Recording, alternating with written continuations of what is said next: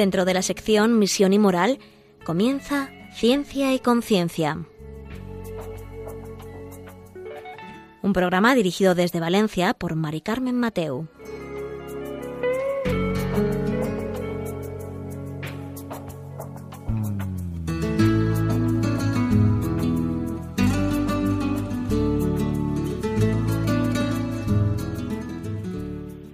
Buenas tardes, queridos oyentes. Un miércoles más, aquí estamos en Ciencia y Conciencia, un programa que hacemos desde el Observatorio de Bioética de la Universidad Católica de Valencia. Y hoy vamos a seguir con un tema que hicimos hace un par de semanas, eh, un par de programas que fue sobre la conciencia. ¿Qué es la conciencia? Em, es la memoria que tenemos de la memoria original de la verdad, que tenemos incrustadas en nuestros corazones, en nuestras almas. Eh, tenemos una conciencia errónea. Estamos tranquilos con nuestra conciencia, que vino nuestro experto en el tema, que fue Alberto Piñero. Y gracias a ese, a ese programa nos ha surgido este, que mm, enseguida voy a pasar a presentaros eh, a nuestros invitados de hoy que nos hablarán sobre si esta conciencia eh, es igual en el ser humano en todas las etapas de su vida.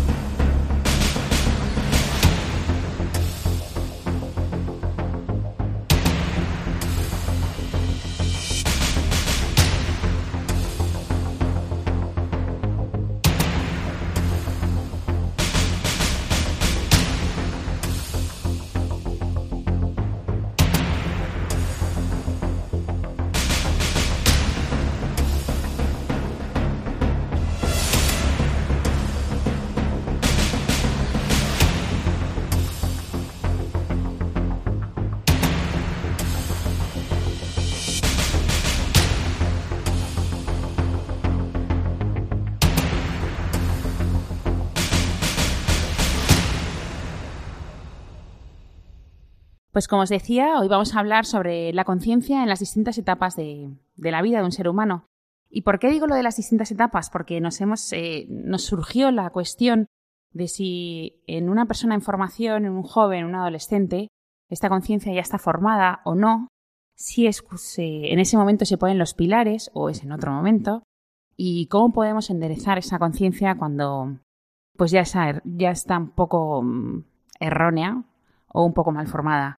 Eh, para eso tenemos a, dos invitados que son dos expertos en el tema. Eh, eh, el primero es Paco Solano. Buenas, tardes, Que él es profesor de secundaria en un colegio. y también Álvaro Yáñez, que buenas tardes. Buenas tardes, Que también es profesor de colegio y además colabora en una asociación que hace formación humana y cristiana de jóvenes y adolescentes. Entonces, lo primero que les, voy a preguntar es, o sea, este programa queremos hacerlo toda la hora sobre el tema de los jóvenes y los adolescentes. ¿Por qué? ¿No? O sea, ¿por qué nos fijamos en ellos? Pues porque es una época de cambios. Entonces, ¿qué cambios tiene un adolescente? ¿Cuáles son sus características para que nos fijemos tantos en ellos? A ver, eh, yo creo que, la adolescencia es, bueno, una época, como tú muy bien has dicho, Carmen, de mucho cambio. Y eso, pues claro, a la persona pues le afecta. Y le afecta, le puede afectar positivamente, no deja indiferente. Sí, yo creo que estamos todos de acuerdo que la adolescencia puede marcar muy para bien y también puede marcar pues negativamente, ¿no? Entonces yo creo que aparte de, de, eso y de valorar los pros y los contras que pueda tener la propia adolescencia y la formación de la conciencia en, en esta época, Creo que hay que salir con, o hay que tener una primera idea que es una etapa magnífica. Es decir, que, precisamente eh, por estar ya en formación, creo que es una etapa muy buena en la que uno puede aprovechar para coger a, adolescentes y ayudarles en su propia formación de, de la conciencia para que luego puedan ir evitando otro tipo de conductas o eh, o conciencias erróneas en las que en las que pueden incurrir de modo muy muy fácil, ¿no? ya sea por el ambiente familiar, ya sea por las amistades, ya sea por el ambiente, el entorno escolar o el entorno social en el que se desenvuelven, ¿no?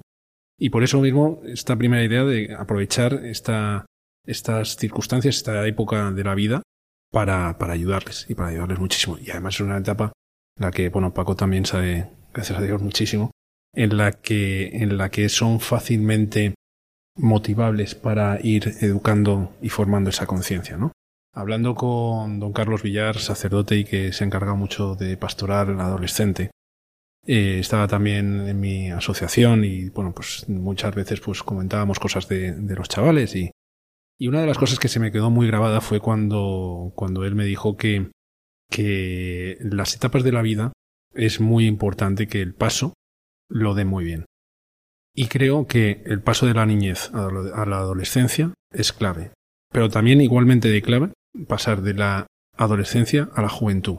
¿Por qué? Porque si uno no hace bien ese, ese paso madurativo, luego entra en la siguiente etapa cojo. Cojo como... ¿Por qué? Porque le falta esa experiencia que debería de haber vivido previamente para empezar a construir bien la siguiente etapa, ¿no? Claro, yo creo que tenemos que aprovechar mucho para ayudarles y sobre todo para mm, lograr que estos chavales adolescentes pues den un cambio y que, y que logren formarse muy bien su propia conciencia, ¿no? ¿Ese paso de niñez a adolescencia que dices tú, lo hacen ellos solos?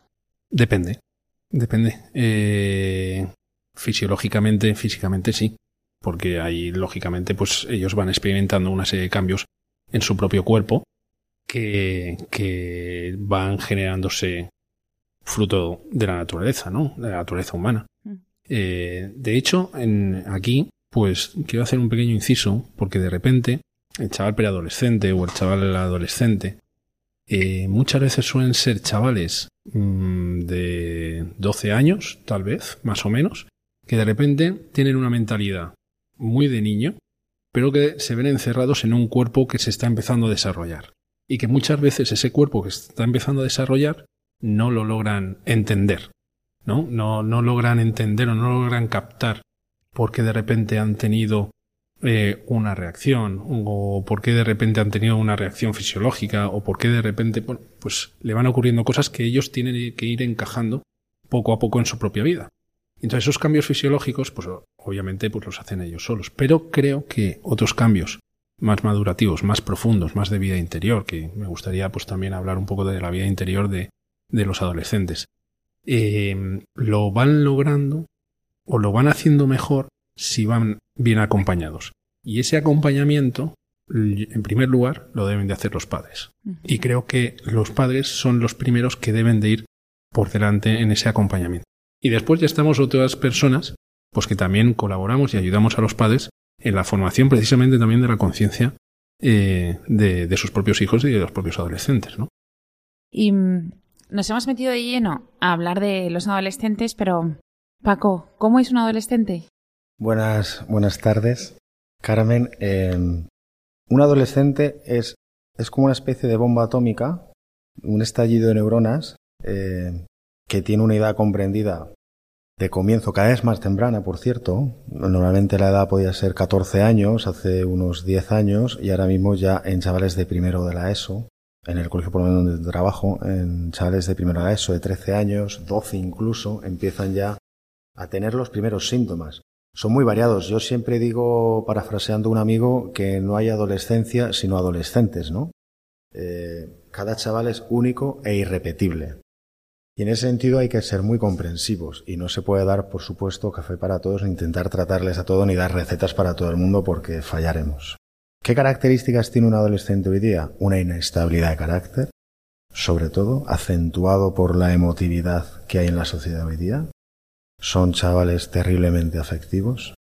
Se guían, su principal guía es la afectividad, es decir, aquello que me hace sentir bien o mal, y sobre esa base estructuro mi manera de pensar y de actuar, mi manera de vestir, por cómo me siento, cómo soy aceptado por el entorno, Claro, si el entorno es favorable a sus creencias o a sus valores, va muy bien, pero lógicamente hoy día eh, la sociedad no tiene a veces, desgraciadamente, unos valores cristianos y, eso dificulta muchas veces, ya, ya hablaremos más adelante, pues por ejemplo, el trato con el Señor o ya sus creencias, ¿no? Porque no se, porque no se lleva. Después tiene un punto ya de oposición. Son chavales que lo que antes les parecía bien, ahora ya no les parece tan bien.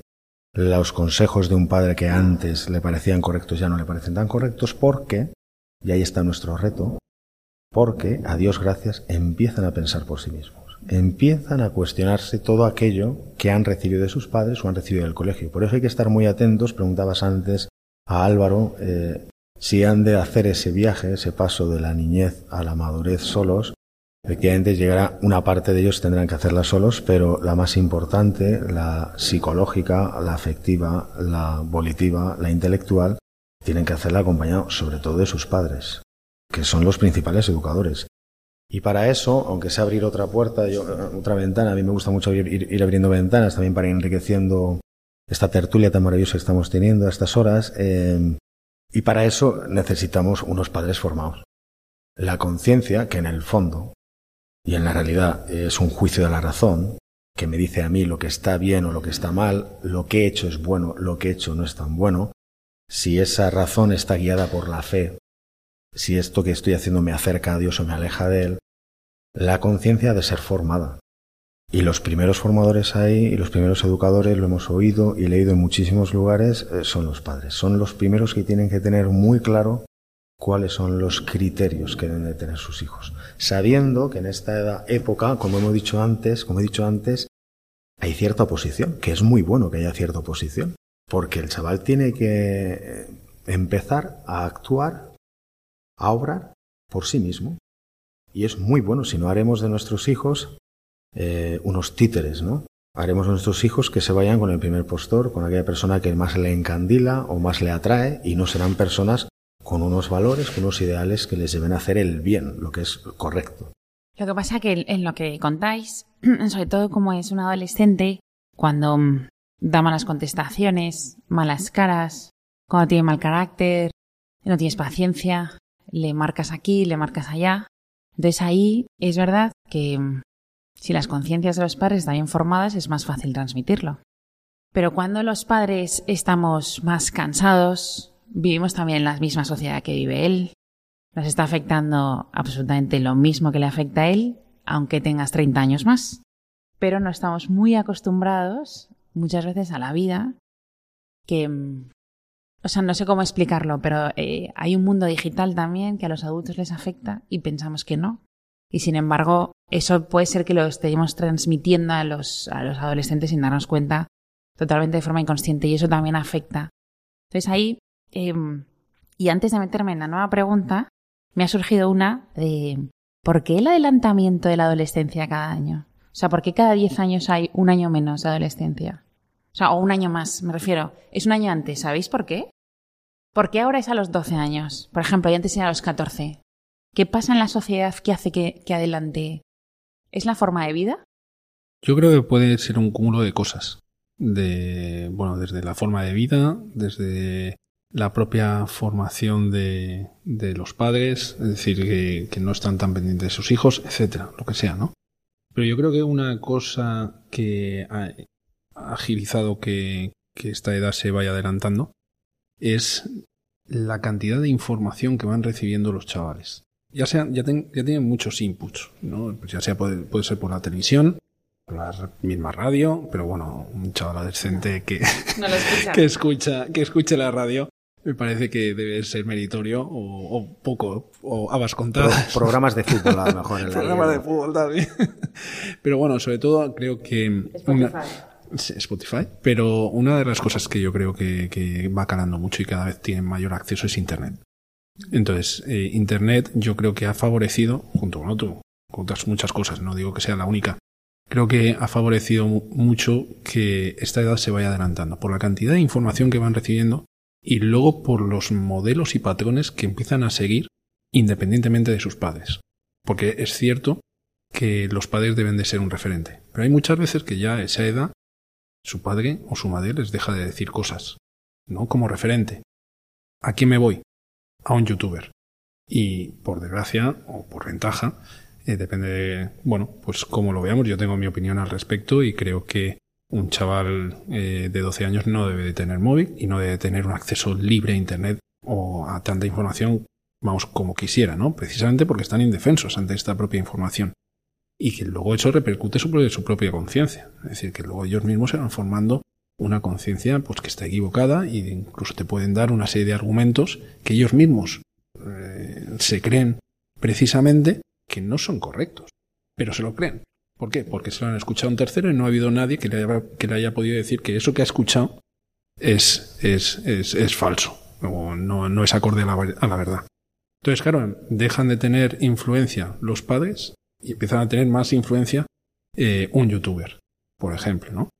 Eh, bueno, no sé si contarlo ahora, pero el otro día dando en el, colegio donde trabajo, eh, una sesión para padres, la tarde anterior, eh, había tenido una conversación con un padre, una preceptuación con un padre, hablando del chaval, y el chaval pues tiene eh, 13, 14 años.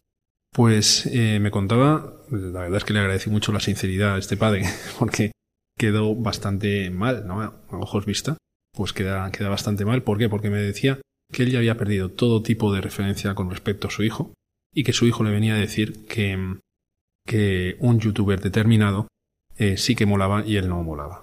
Y que ojalá, ojalá tú fueras como ese youtuber. Claro, eso que te lo diga un hijo es muy fuerte.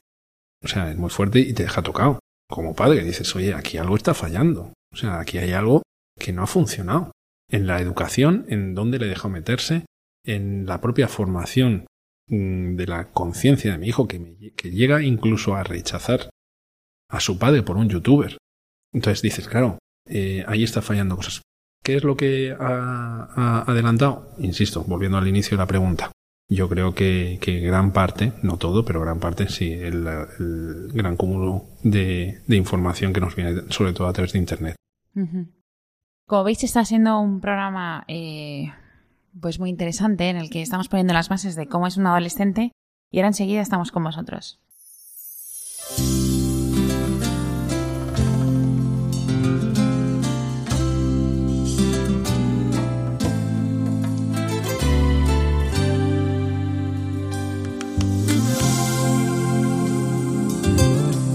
¿Quién me quita lo que tengo cosechado en el camino? Si a pesar de mis caídas lucho y todavía sigo, si he perdido mil batallas y estoy vivo, ya es más que un buen motivo para continuar sin aflojar.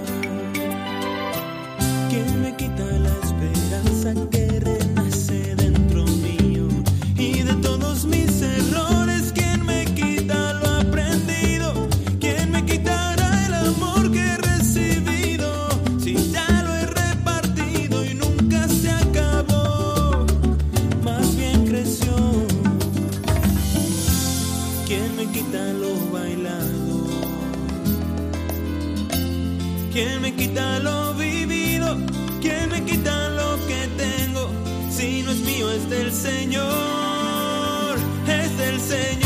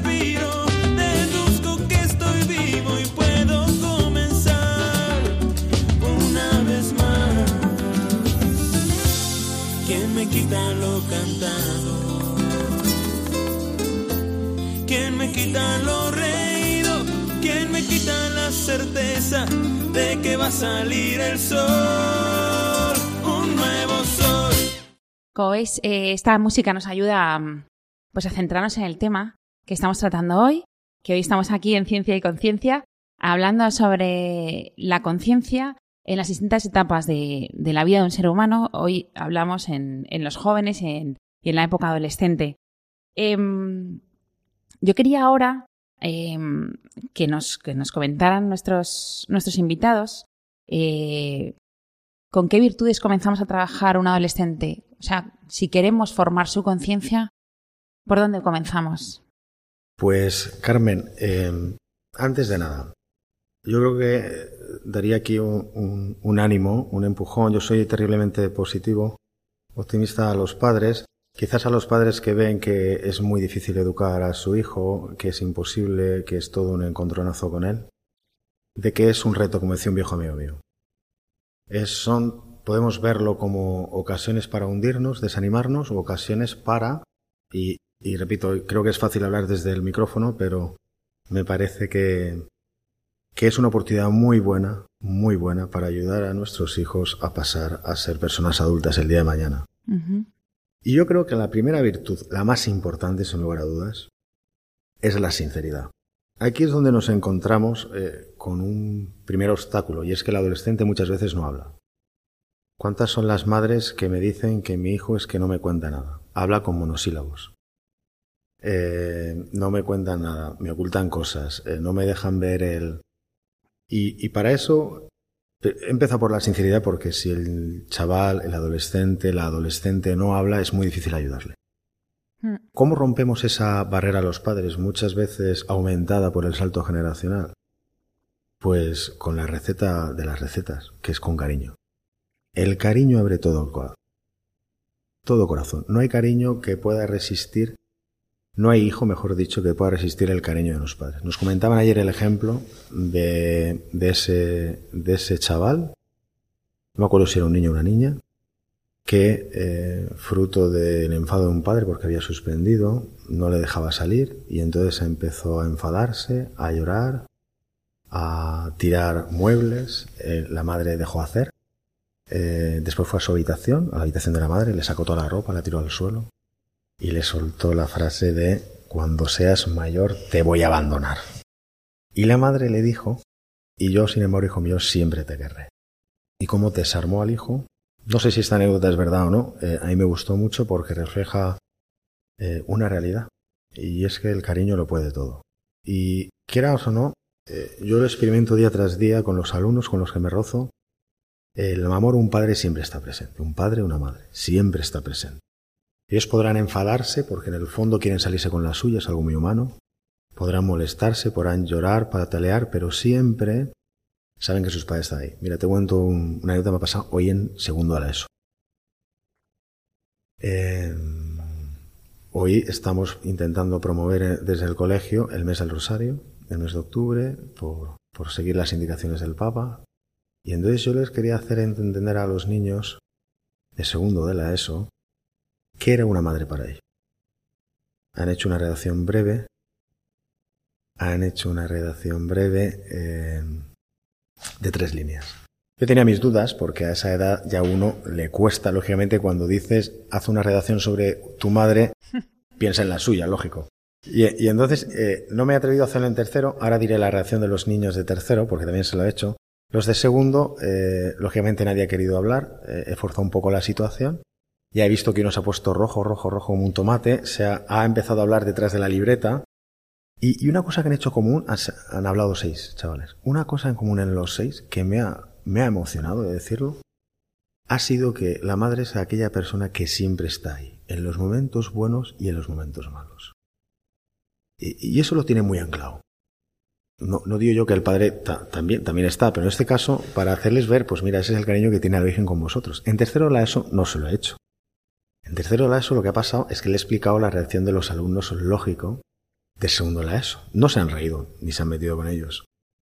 Pero en un momento dado, cuando se le ha hecho ver, pues bueno, esto que me llama la atención, como una madre es aquella persona que siempre está ahí, un chaval espontáneo ha dicho, un aplauso a nuestras madres. Y entonces, y entonces, no ha sido el aplauso adolescente de gritar, patalear, no, no, no, no, ha sido un aplauso de 10 segundos en silencio. Ellos han empezado el aplauso y lo han acabado. Y pues esas son las emociones. Yo creo que A lo mejor la madre tiene más entrada siempre, porque es la que llega más al corazón de sus hijos, más que el padre, pero bueno, eh, se lleva a la sinceridad a través del cariño, de la confianza. Y la confianza, ya acabo, y la confianza nunca se impone, siempre se inspira. Y se inspira a base, y esto da para otro tema, de dar margen a nuestros hijos. Es decir, yo no puedo eh, ser una especie de Rambo que tengo controlado a mi hijo a todo instante, no puedo tener un dron que lo lleva, ¿sabes? Eh, he de saber respetar eh, un mínimo la libertad. He de tener, que esto también da para otro tema, he de perder el miedo de que mis hijos se equivoquen. ¿Sabe? He de cuidar efectivamente que no hagan nada que les pueda producir un daño permanente o algo que les pueda infligir un daño a su salud, eso está claro. Pero eh, sí que he de perder, tenemos de perder el miedo a que se equivoquen, porque si no, no aprenderán. Ni aprenderán ni aceptarán una realidad en la vida, y es que nos equivocamos. En el trabajo, a veces con las novias, eh, en situaciones personales, y hemos de aprender a sacar a nuestros hijos, a darle criterio, pues de ahí, ¿no?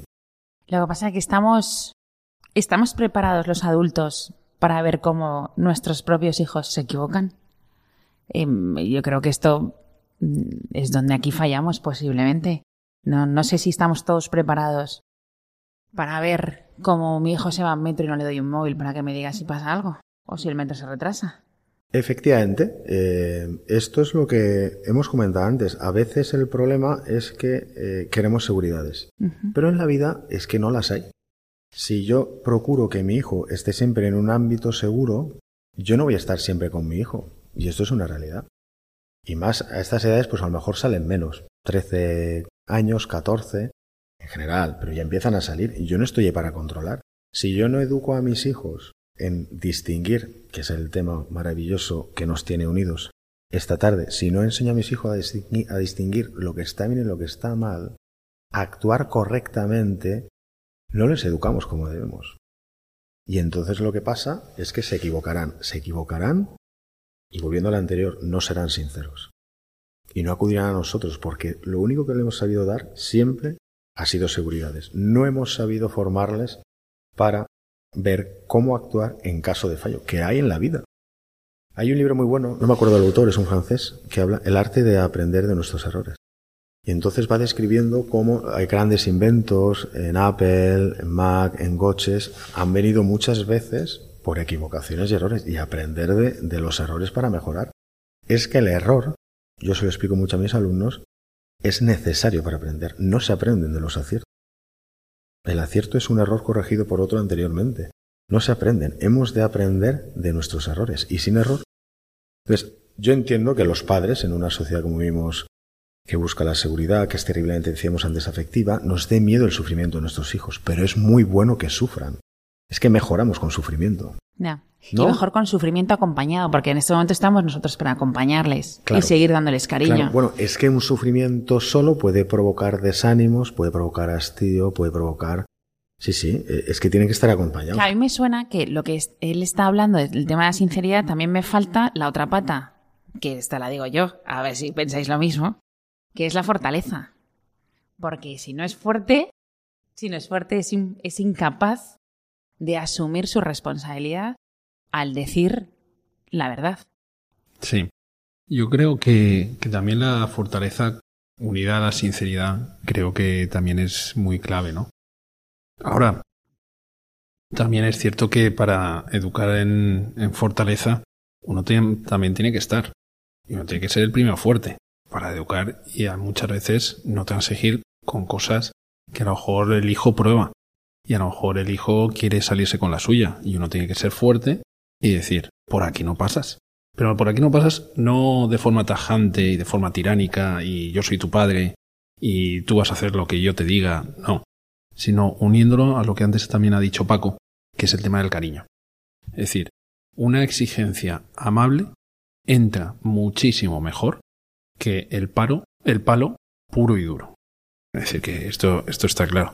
¿Qué es lo que pasa? Que muchas veces por la propia inseguridad del padre o la propia inseguridad de la madre, uno dice, esto se hace así y se acabó.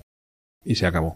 Entonces, claro, eh, si vemos que eh, para educar en la fortaleza yo soy primero que no tiene fortaleza, pues mal vamos, ¿no?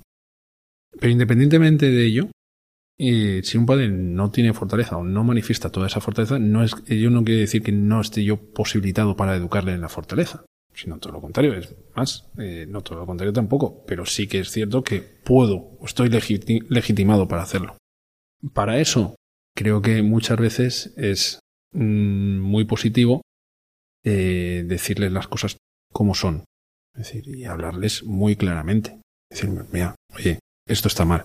Y esto está mal y además ahora le tienes que dar la vuelta con, bueno, poniéndole mucha más fuerza de voluntad, acompañando, yo creo, mucho. ¿Por qué? Porque muchas veces el adolescente, el joven, no va a poder solo con sus, con sus propias fuerzas. A lo mejor le mostramos el camino y decimos, vale, ahí te quedas. No, sino acompañarle. Mm, eh, la imagen del rodrigón, ¿no? Que el palo que está al lado de, de los árboles cuando crecen, que, que lo que permite es que crezcan re- rectos. Pues esto mismo, ¿no? El, el papel de- del padre, ¿no? Y muchas veces ese rodrigón es el que tiene que aguantar que el, que el árbol no se caiga y tiene que hacer fuerza para traerlo hacia sí, ¿no?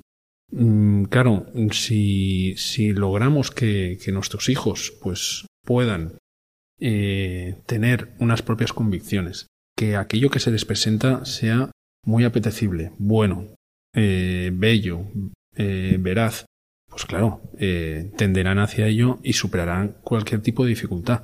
Pero claro, muchas veces tienen que ser acompañados. Y luego también de no tener miedo, y con esto ya pues acabo, de no tener miedo eh, al esfuerzo, al esfuerzo y al sufrimiento, y tener una cierta capacidad de sufrimiento por parte de, de los chavales, porque si no los hacemos blanditos y serán incapaces de, de incluso ponerse en metas asequibles. ¿Por qué? Pues porque no están dispuestos a sufrir, ¿no? Yo, yo quería puntillar esto que has dicho, Álvaro, eh, con una, sin, sin que sienta precedente, es un poco negativo, pero hay mucho adolescente que se pierde, que se malpierde, que se echa un poco a perder, precisamente por la falta de exigencia de los padres. O sea, eh, aquí lo que más, lo que más daño produce a un adolescente es la falta de exigencia. Y muchas veces tenemos miedo de exigir a los, los padres a, a nuestros hijos por una sencilla razón y es, fíjate, ¿eh? Antes hablamos de la emotividad en los adolescentes, pero también en los padres, por miedo a hacerles sufrir. Y entonces te encuentras, y es una lástima, a mí me da mucha pena, te encuentras personas de 13 años que quieren y no pueden, son viejos. Porque a lo mejor no le hemos sabido exigir en una cosa tan pequeña como hacerse la cama. O no le he sabido exigir en la cosa tan pequeña como ponte un horario para estudiar. Y se lo exijo. O pues te encuentras gente de segundo de bachillerato, gente de 17, 18 años, que si algo no le gusta, no se lo toma. No estamos en una cultura, eso lo sabemos, pero estamos aquí, perdón, para cambiarla. No estamos en una cultura del esfuerzo, de valorar, repito una vez más, lo correcto, lo que hay de hacerse, ¿no? Y es una falta de exigencia. Y por último ya, Carmen, Mm. me gustaría, eh, para cerrar a lo mejor este capítulo tan maravilloso que has abierto, el, de las tres virtudes, sinceridad, fortaleza, yo hablaría de otra que es muy importante también, que es la templanza. ¿Vale? Están, eh, los adolescentes de hoy día están, como nos decían ayer, hiperestimulados. Tienen de todo, no todos, ¿eh? porque yo seguramente nuestros oyentes serán de los más variopintos, de los más variados, y, y no, no hay que generalizar nunca. Pero sí es verdad, es que a Dios gracias, porque hay que darle gracias a Dios, vivimos una sociedad de bienestar. Y en general, en general, se vive bien. Y los chavales, los adolescentes de hoy día tienen unas comodidades que no tenían antes. Uno de los motivos de esos cambios más bruscos y con tanta precocidad viene provocado por esto precisamente, ¿no? Porque tienen de todo. Y cuando una persona tiene de todo, es muy difícil motivarle. ¿Para qué? Su sentido ya lo tienen. Y entonces te encuentras chavales que llevan móviles, ¿verdad? Eh, mucho mejores que los nuestros, o llevan un estilo de vida, o ya han viajado. Pues yo parece muy bien, ¿eh? Pero ya han viajado a sitios donde no voy a viajar yo seguramente en mi vida, ¿no? No digo a los universitarios. Y esas cosas hemos de tener cuidado, hacérselo ver, ¿de acuerdo? Para explicarles el sentido, es decir, para qué hacen las cosas. Porque si no podemos tener el peligro, puede haber el peligro de, de cargarnos su motivación, porque precisamente tienen de todo. Ya no me hace falta nada más. Es lo que dice este chiquillo que comentaba Álvaro, ¿no? Pues ya con el youtuber ya funciona. Porque seguramente tendrá una Play o tendrá el iPad o tendrá... Y mm, hay una, algo que me parece muy, por lo menos a mí me motiva o eso, y es, formar a personas con pensamiento crítico, pensamiento reflexivo, o sea, que sea capaz de, de tener sus propias ideas, le cuenten lo que le cuenten y además poder defenderlas, teniendo un sentido todo, ¿no? O sea, que no sean cosas, no sé, marcianadas. ¿Eso em, se forma también em, en la adolescencia? ¿O esto, mm, o por ejemplo, o necesitamos que la conciencia ya esté formada para pasar a la defensa de unas ideas? Vamos a ver, em, Carmen, la, la conciencia la formamos siempre. Porque siempre, siempre, siempre hemos de actualizarnos. Porque esa razón, iluminada por la fe, se adapta a las circunstancias. No es lo mismo hacer el bien en el siglo XXI que hace tres o cuatro siglos. No son iguales las circunstancias que tienen nuestros hijos en, en, el 2018 que la que tuvimos nosotros. Yo soy el 77, pero bueno, no lo aparento, lo sé. Entonces, la formación de la conciencia, como decías, es fundamental en los primeros años. Decía un amigo, leía a un, a un psiquiatra que quiero mucho y, y, he leído casi todos sus libros, que es el doctor Sarrais, comentaba en una ocasión que la edad más importante para formar la afectividad, y yo creo que por ende también la conciencia, eh, es en la infancia. ¿Por qué es la infancia? Porque podemos ahí caer en el error de que los niños no se enteran, pero al contrario, lo pillan todo de una manera distinta. Y es un gesto de un padre ante algo que no es bueno, que el chaval capta, capta que no está bien, o es un, un, saludo cariñoso del padre, un asentimiento del padre, que en el fondo es una aprobación, y vamos formándolo ahí en el bien. Me tomo esto y alegro a mi padre, hago esto y alegro a mi padre, hago esto otro y mi padre se enfada, porque es la manera en que tienen que actuar a los niños. Y después en la adolescencia, que es lo que nos trae aquí a colación, después en la adolescencia ya hay que hablarles a la cabeza. Ya no pueden ser todo argumentos emotivos. Esto está bien, nos explicaban ayer. Si yo a mi hijo le planteo que estudie por el mero hecho de sacar buenas notas, cuando no las saque, se hundirá. Porque no habrá conseguido objetivo, pero mi objetivo no es sacar buenas notas. El objetivo mío del día de mañana es ser una persona honrada, es ser un padre de familia, es tener unos valores. Y el error me hace a mí crecer si sé sacar del bien. Entonces la formación de la conciencia es algo continuo. ¿Cuál es el problema? Que no es atractivo, lo decía Álvaro. Hay que hacerlo atractivo. Yo creo que ese es el gran reto de los padres y los educadores. ¿Cómo hacemos atractivo algo tan bonito como es el bien, como es la belleza, como es la verdad, en un mundo donde no hay verdad, no hay bien ni hay belleza? O la belleza me la ponen otros señores con todo mi respeto. Mm. A lo mejor es un youtuber que no la tiene. O nada más que hay que ver el WhatsApp de los hijos, ¿no? O, o, lo, o lo que ven en Internet. Dices, bueno, no hay belleza ahí. Pero ellos han sido, y eso no lo podemos olvidar, han sido educados con la tablet ya, ¿eh? Uh -huh. Y lo que ellos ven, si yo no sé educar a mi hijo en el uso de esos instrumentos, su formación de la conciencia se la darán, se la darán los youtubers, que está muy bien, ¿eh? que seguramente habrá gente muy buena, yo no, no los conozco, ¿eh? pero se la darán ellos y no, no, y, y yo no. Y entonces pasará lo que comentaba Álvaro. Dirán, es que esto es más atractivo. Es que lo fácil muchas veces no es lo bueno. Uh -huh. Muchas veces lo fácil lleva a un sendero que a veces es la perdición, ¿no? Y... Pues eh, llegados a este momento escuchamos un poco de música y enseguida estamos con vosotros.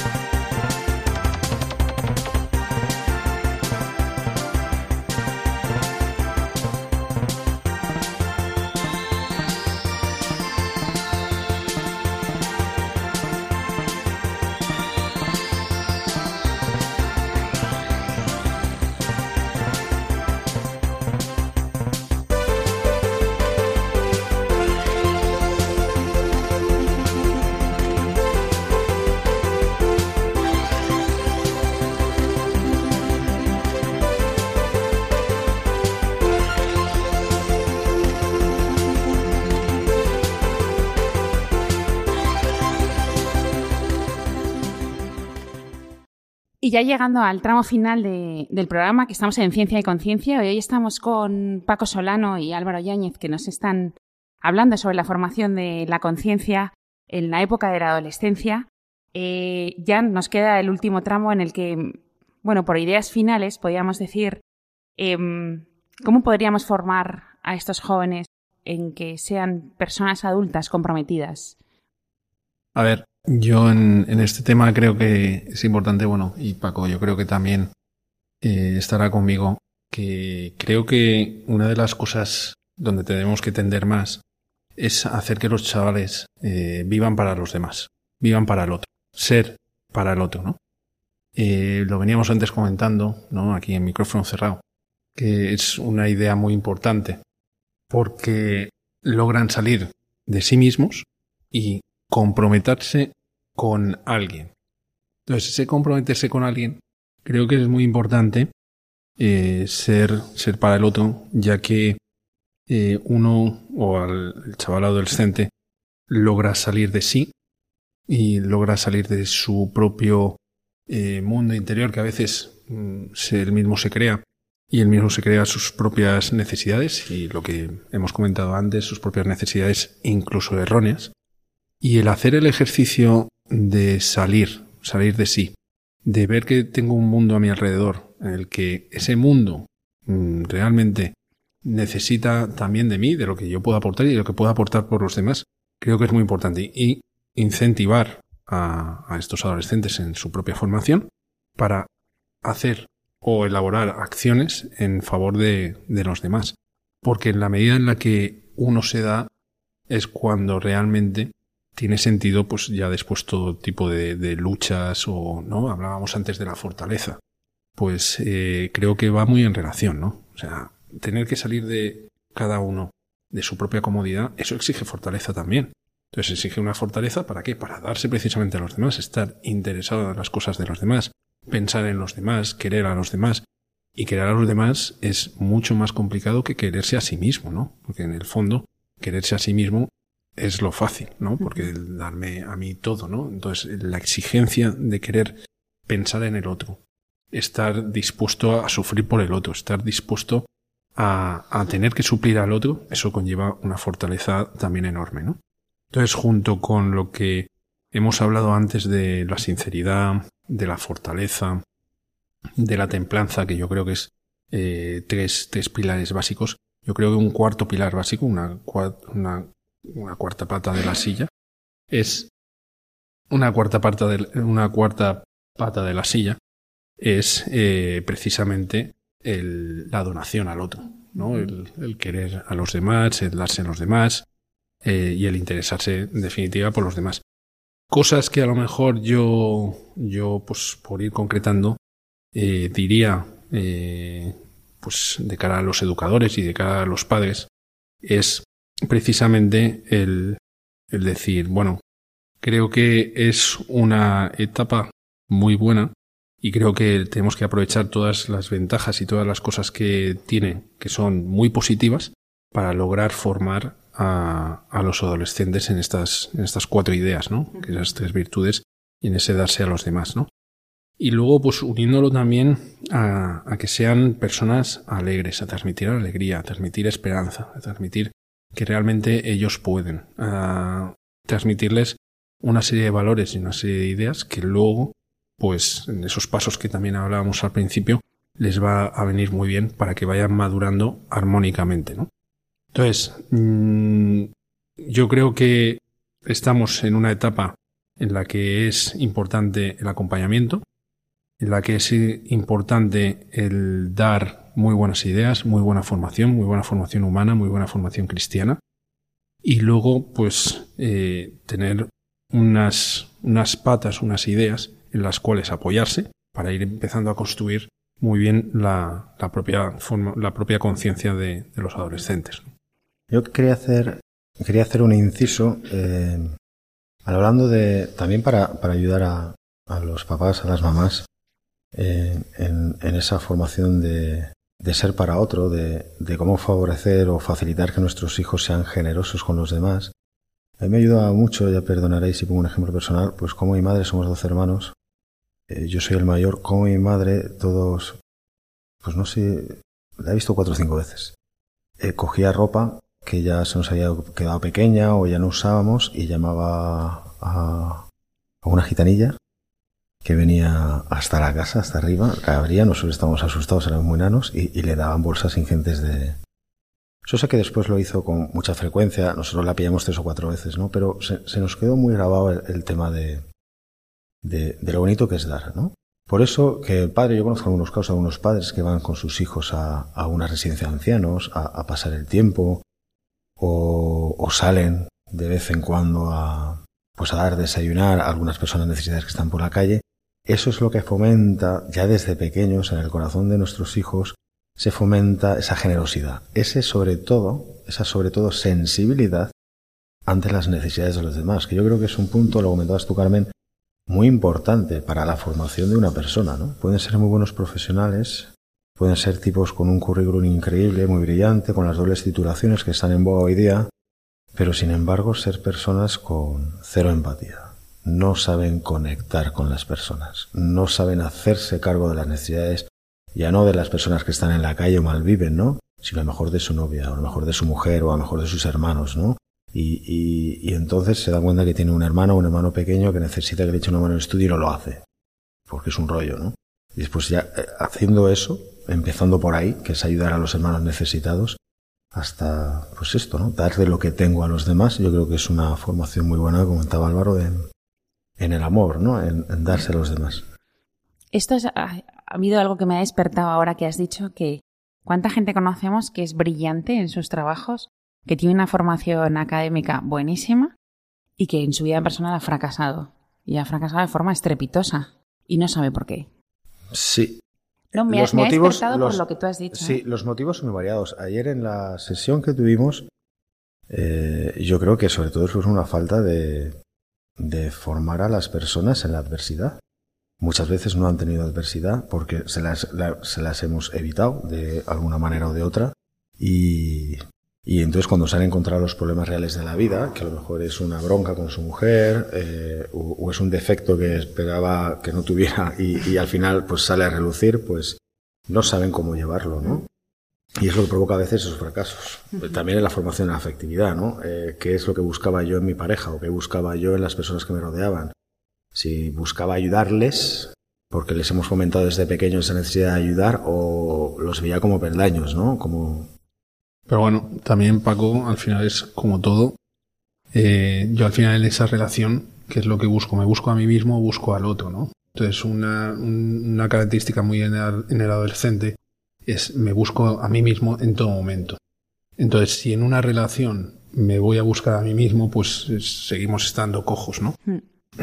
Entonces, claro, eh, si yo buscamos en esa relación el darme, pues cambia todo y el chaval empieza a madurar, y el chaval empieza a ver pues la necesidad del, del otro. También está más pendiente de, de, cómo darse, ¿no? Y de pensar más en si está bien el otro que si está bien uno mismo, ¿no? Y luego junto también quiero, quiero unirlo al tema de la alegría. ¿Por qué? Pues porque cuántas veces, seguro que tú también Paco y, y Carmen, habéis visto chavales que después de haber hecho una acción de solidaridad, por ejemplo, irse por las mañanas a un sábado por la mañana, bien pronto, a dar un café a, a mendigos, pues luego cómo vuelven, es que vuelven hechos otras personas totalmente distintas con una alegría, una paz y unas ganas de volver a repetir eso, porque lo que han experimentado es tan bueno y es tan bello que dicen, es que quiero volver a experimentarlo, porque es normal y es propio de la condición humana, que está buscando eso y que está deseoso de conseguir pues pues esa esa ese darse a los demás y ese pensar en los demás no que claro eh, hablamos de alegría hablamos de fortaleza hablamos de donación pero claro luego hay que ponerse uh -huh. y yo creo que todo lo que favorezca estas acciones de, de solidaridad y también solidaridad, solidaridad enfocada de modo pues cristiano es decir como de, de caridad y creo que también no hay que tener miedo a la palabra caridad y caridad cristiana, porque uh -huh. creo que el primer, necesitado, el primer necesitado es tu hermano, tu prójimo. Entonces, claro, eh, si lo vemos también desde ese prisma de la fe, pues cobra todavía muchísimo más, más valor, ¿no? Pues muchas gracias por haber venido, por haber compartido esta hora con nuestros oyentes, eh, sobre todo por habernos dejado muy buenas ideas y cosas que pensar. Y sobre todo a mí me queda una idea de todas las que habéis dicho, que son todas buenísimas, pero que al final empecemos por nosotros mismos y que, y que si queremos estar formando a personas, a nuestros hijos, pues que los primeros que pues tengamos esa fortaleza, esa paciencia, esa sinceridad, y que demos ejemplo nosotros, ¿no? De, todas estas virtudes y, y, de estos pilares que hemos dicho de querer formarles a ellos, pues nosotros dando ejemplo, pues será todo como mucho más fácil. Muchas gracias Álvaro por estar con nosotros. Muchas gracias Carmen. Eh, muchas gracias Paco. Muchas gracias. Eh, muchas gracias Ángelo por hacer, hacer realidad el programa de hoy y nos vemos en 15 días.